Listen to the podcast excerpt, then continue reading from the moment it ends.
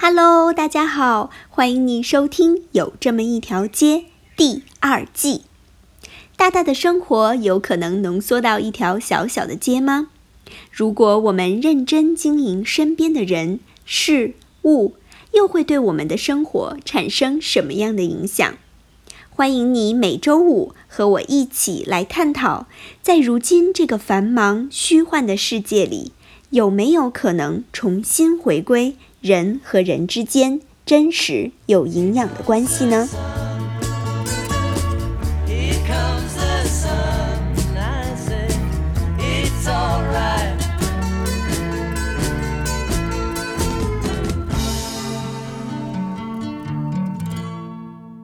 ？Hello，大家好，你们好吗？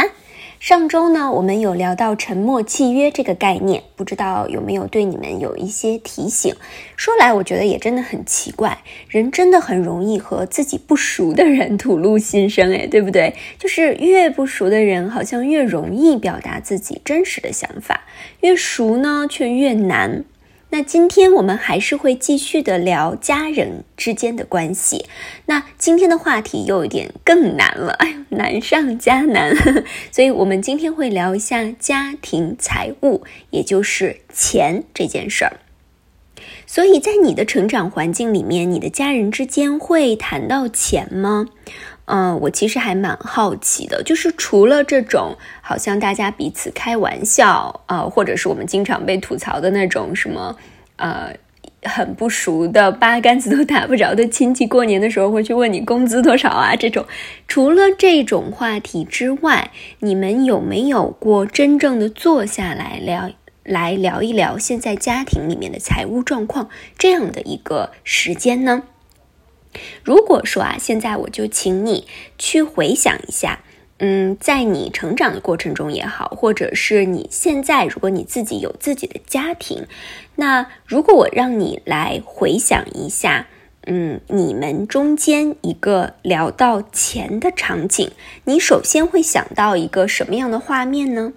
嗯，是那种你们在为谁花了更多钱在吵架吗？还是说彼此在指责说你为什么没有赚更多的钱这样的场景吗？嗯，再比如说吧，我如果请你现在嗯给你所想到的这个场景，就当时给你带来的这种心情来打一个分。如果说零就是非常不愉快。然后非常幸福呢，又是十，所以零到十，你会给你的心情打一个多少分呢？其实我觉得，嗯，谈钱色变，这是一个非常普遍的问题，对不对？存在在很多很多人的家庭中，甚至不是家庭吧，可能朋友之间呢，人与人之间，好像钱总是一个非常尴尬的话题，不然也不会出现“谈钱色变”这个词了，对不对？如果说我们大概的去看一下，我觉得大部分的家庭其实，嗯，对待钱都会采取，嗯，大概两种态度吧。一个呢，就是，嗯，普遍的中国式模范好丈夫，就是钱全部都归一个人全权负责，另一个人完全不过问。嗯，一般情况下都是男生，对不对？我记得好像参加过一个什么活动，就是，呃，有一个老师，然后他就在问到说。嗯，你们的家里面都是怎么样的一个管钱的状态？然后几乎啊，就是在场的百分之呃九十的人吧，差不多都是这样。女生就会说：“哦，我们家的钱是我管。”然后男生就会说：“钱一定是太太管。”哇，天哪，是是，真的是大家在外面都是这样说的吗？还是实际上也都是这个样子？嗯，其实我们家也是这种模式啦，就是真的是我妈在掌管大权，然后我爸就是这么多年来，真的连自己的工资长什么样子都没见过，就是一发下来，马上这个卡里面的钱就会被转光光的这一种。哎，那另外的一个模式呢，嗯，就是钱各管各的，我赚了多少钱我自己花，那我也花自己的钱。嗯，那这样下来的话呢，其实彼此之间，嗯，你花了多少，然后你给自己买了什么样的东西，你给谁买了什么样的东西，其实另一方都没有太大的权利能够对，嗯，彼此的这个财务状况去说些什么。所以你看，无论是第一种还是第二种，其实他们的结果都是一样的，就是一家人之间其实不用谈钱也挺好的呀，避免冲突。那么问题就来了，为什么一起谈钱就这么难呢？其实。真的钱啊，虽然是只有这么一个字，但是它背后的确牵扯了太多太多的问题，就真的好像冰山一角一样。一旦我们开始要触碰了，那我们就必须不得不面对这个藏在底下的深水当中的一些巨大的问题。首先，第一个呢，就是钱经常会和贡献扯上关系啊，对不对？如果说开始谈钱了，那必然要谈到的一点就是谁为这个家里面赚的钱最多呀？那赚的钱最多的人一定就是付出最多的人吗？当然不是了，对不对？所以大家之间就会开始牵扯了。嗯，你为这个家付出了多少？我又为这个家付出了多少？那另外一个呢，很复杂的关系就是钱会和人们的梦想啊，和我们的生活价值观是非常紧密的一个关系。但是每个人他对价值的理解又不一样。就比如说，有的人可能觉得说，哎，一个设计师的包包，它就是可以给自己的人生带来无限的价值的，那它就非常的值得买。但是另一方呢，他可能就觉得这个你从来都不背，然后在家里面放着落灰的这个东西，到底能值什么样的价值？所以你看，在钱的背后，它有不同的梦想，有不同的价值，有人对于付出的理解。所以一谈，人们就会开始很容易的争吵，对不对？而且其实这些问题都很难说白纸黑字一样分的那么清楚的问题。那如果一提钱就伤感情，当然最后就是算了算了，我们还是不要谈比较好了。第二个，我觉得大家平时不太想要谈钱的原因，是因为平时生活里面大部分时间里面谈到钱都是鸡毛蒜皮的小事儿嘛，对吧？有的时候家里面人，你说真的为一个你为什么每次买的化妆品都这么贵，或者另外一半说你的这些玩具、你的这些电子产品有什么好的？你为什么一堆一堆的买？所以通常这些鸡毛蒜皮的小事情，大家就会想想说算了算了，我睁一只眼闭一只眼好了。当然，有的时候我们不想谈钱呢，也有一些更加嗯温馨的原因吧。就是我们不想要让彼此担心啊，特别是有一些家长，嗯，我相信肯定很多人都听过爸妈这样说吧。他说：“哎，你管好自己就行啦，你现在的任务是要好好学习，其他的事情你什么都不要想。”那很多的家长呢，他是不愿意让孩子们参与到自己的这个家庭账务管理的这个里面去的。那大部分的原因，其实除了觉得小孩子他也没有办法提供什么贡献之外呢，更多他们希望可以保护到自己的小孩儿。爸妈肯定不希望孩子为这些琐事而烦恼。那如果家庭的状况有了一些难处啊，有些困难的时候，爸妈肯定也会觉得，啊，我自己扛一扛就好了，这样子。所以以上呢，其实随便想想看，都能想到一大堆这些我们家人之间不愿意谈钱的原因。那当然了，嗯，其实真的每个家庭都非常非常的不一样，我们对待钱的态度，还有我们不谈钱的原因，也有千千万种嘛。但是呢，我相信我们都承认，钱这个话题真的是家庭里面非常难开口。或者是非常难好好聊的一个话题。如果说谈钱这么困难，那一家人之间我们就不谈了，不谈钱了，行不行呢？简单的一个答案就是不行。那因为又要说到上周我们所聊到的这个沉默契约了。嗯，很多事情我们不明明白白的把它说清楚，并不代表说这件事情就不存在。也不代表说你所想的就一定是你家人所认同的东西，所以当我们不去把这件事情谈清楚、聊清楚的时候，可能我们就在和我们的家人彼此之间，在金钱这个方面签订了很多很多的沉默契约。而且呢，一个家庭里面，如果我们没有一个健康的对金钱的共识，真的会有很多的危害的。那，嗯，现在就要来吓吓大家，因为一个最大的危害啊，就是我们的家庭成员之间，我们是没有一个共同的方向的。有很多人可能会不同意哦，他可能会说。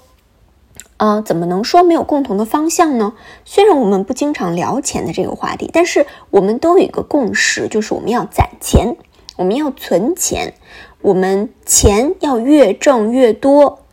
那这个越挣越多，总归是没有错的吧？是的，这个听上去好像是没有什么错，钱越多越好，应该没什么错。但是如果我问你，那你攒下来的这些钱，你赚了越多越好的这些钱，要用来做什么呢？你有信心在钱往哪里花这件事情上面，认为你的每一个家庭成员都在这件事情上是有共识的吗？其实，钱真的只是一个用来实现我们生活上需求的一个工具而已，它的本身。嗯，你说它有价值，但我自己其实并不这么认同。我真的觉得它只是一个实现我们生活中的目标和理想的工具。它只有当它花向了哪里，才是真正体现它背后价值的地方。所以说，如果一家人我们从来都不去交流彼此的这些消费观呀、价值观呀，那么在生活中可能没有大事还好。毕竟你可能花了个买菜钱，然后或者多花了一个化妆品钱，并不是一件什么大事。但如果出了一些需要大笔资金使用的这种情况的时候，可能你们就很难彼此达成共识。那在这个时间里面，再开始什么大钱小账的一起算，那通常呢就是一个大问题了。我来举个例子好了，假设你和你的家人。哇！你们辛辛苦苦了几十年的时间，啊，你们攒够了五百万。那可能呢，对于这五百万的使用方法，你自己满心想的就是，我一定要用它来买一个房子，付一个房子的头期款。因为呢，我非常的想要拥有一个非常好的家，所以你就一心一意的觉得，耶，攒到了，我现在马上要去看房子了。可是呢，你的另一半心里面却心心念念的想要把这些钱全部的都用在，嗯，比如说供孩子去国外读书好了。然后他就在想，哇，那样我们一家人都能跟着孩子搬出去。所以你发现吗？他压根儿就不想留在这个城市里面，更不要说要在这个地方买房子了。甚至更极端的，有可能呢，你的另一半。嗯，他自己一直想要存这五百万的原因，是因为他要资助一个在偏远地区的孩子整个一生的求学生涯。所以呢，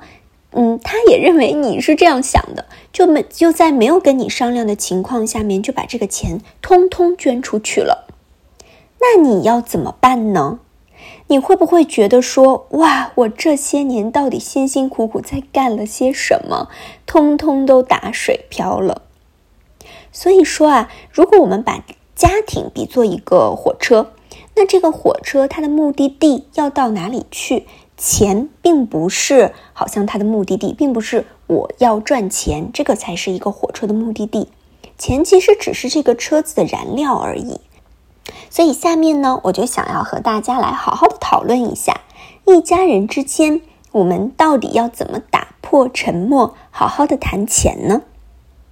那在我们讨论之前，我也真的想说，以下想要分享，真的只是我觉得很好的一些，或者是我觉得很受益的一种沟通的方式。但是真的不是说它就适用于每一个家庭的，因为真的每个家庭太不一样了，你们之间的沟通方式也不一样。所以说，如果你对这个话题也感兴趣的话呢，我非常欢迎你可以就分享给我们你的故事，还有你和你家人之间关于钱的一些好的沟通方法。也许你不知道哦，你在家里面的这种沟通的方式，可能刚好就是另外的一个家庭里面的解药，可能刚好另外的一个家庭就在为这件事情而发愁。那他们听到你的分享的时候，也许就会得到帮助。所以真的非常鼓励你可以把它分享出来。好，那下面呢就是呃我想到的一些嗯方法吧。第一个呢就是不要先从小细节开始。如果一家人之间你们从来都没有谈过钱的这些问题，一上来就开始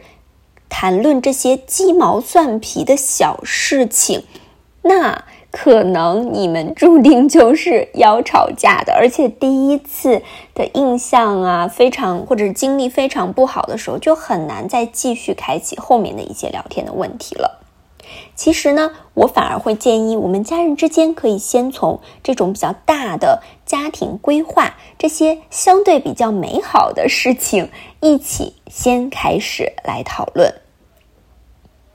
呃，为什么要先从家庭规划这些听起来很大的事情上面来讨论呢？它跟我今天的生活不着边际呀。因为这个呢，它能够决定我们家庭的这趟列车到底要往哪里开。如果说我们是一直在一个彼此之间没有共识的这种状态下面生活，好，每一天，嗯，就是埋头赚钱，拼命攒钱，然后呢，就走一步算一步了。至于要往哪儿走，其实大家心里面都没有一个特别明确的方向，那可能真的就走着走着，每个人都走到了不一样的方向上面去了。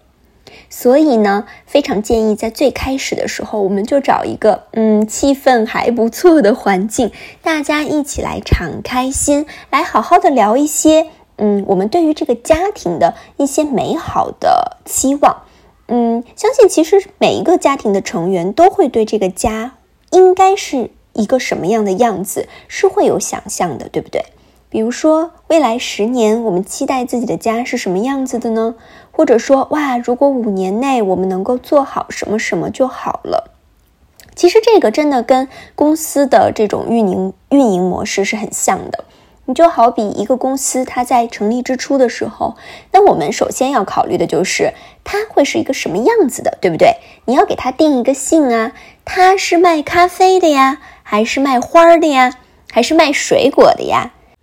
那如果你决定了，好，这个公司是要用来卖咖啡的，那你就不会每天花那么多那么多的时间去研究一个花卉市场了，对不对？好，那第二个呢？当我们对自己的家庭有了一定的共识之后呢，下面我们就可以比较具体的来看一看，那要为了达到这样的目标，我们大概可以操作的方向。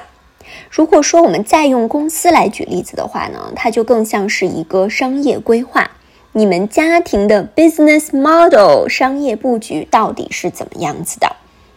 所以，假如说我们一家人，嗯，我们就期待说，哇，五年内呢，我很想要搬到离爸妈的家近一点的地方去，这样呢，我就可以经常的看到他们，然后我们彼此之间就可以互相照顾。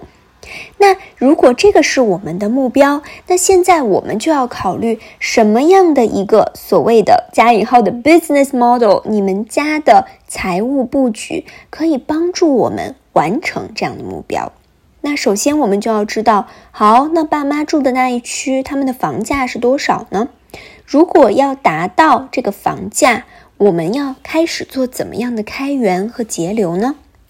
可能我们会去看啊，这个收入是不是应该要增加一些了？或者是说，我现在有的这个资金可以做一个怎么样更好的分配或者投资？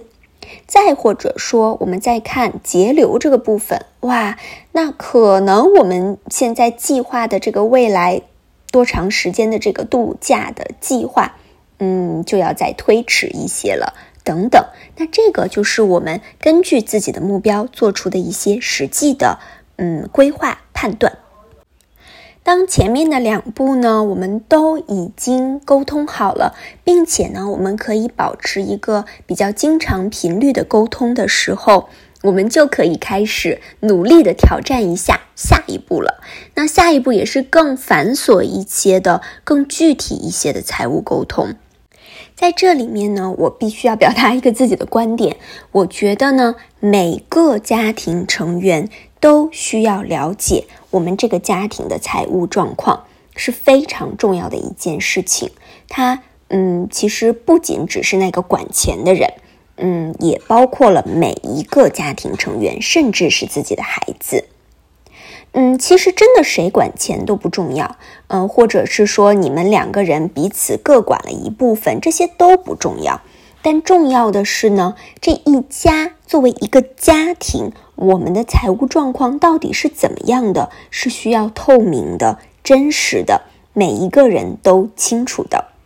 即使是说，嗯，一个家庭里面只有一个人来管，那。嗯，家庭的另一方或者是每一个家庭成员也都需要知道，所以这个可能就意味着说，在每个季度啊，呃，甚至是每个月，那一家人我们就一起坐下来来看一看我们现在的财务的状况。那我们家里面的这个呃资产的负债表是怎么样的呀？我们的日常开销是什么样的一个状态呀？还有，嗯，比如说我们距离我们自己所制定的这些计划。大概还有多长时间？呃，或者是百分之多少能够实现？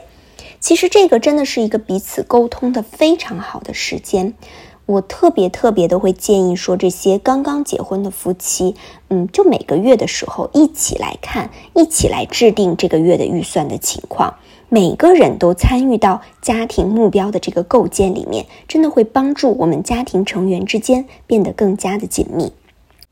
最后，我想特别的说一下，要不要把孩子一起带进家庭账务会议 里面这个话题？嗯，其实这个也是我个人的一些观点啦。我自己是觉得，其实让孩子参与进来是特别有必要的一件事情，就是特别在我们一起谈论家庭的这个规划的时候，嗯，我觉得也可以去问一问，看他们对于这个家庭有什么样的想法。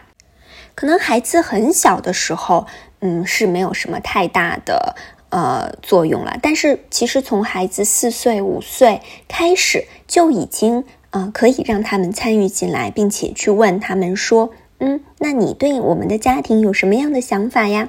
虽然他们说出来的话呢，嗯，也许没有什么特别的建设性的意见，但是真的这是一个非常好的机会，可以让他们开始对这个家庭有一种参与感。并且呢，他们也可以感受得到来自自己父母的信任和尊重，也可以感觉到承担一点点小小的责任。而且呀，这个更是一个好的机会，从小就去培养他们的金钱观，让他们知道说，哦，原来钱是父母赚回来的，还有原来我们生活里面的每一件事情都是要花钱的。那钱不是从天上掉下来，好像没有了，自然而然也不知道怎么着就会有的。其实我最近看到了一个节目，还让我觉得蛮有感触的。它里面就说呀，当代的这个呃中国家庭，就是我们现在的这些啊小资族群吧，算是，嗯，这些家庭破产的一个重大的原因，你们猜是什么？居然是孩子的教育，哎。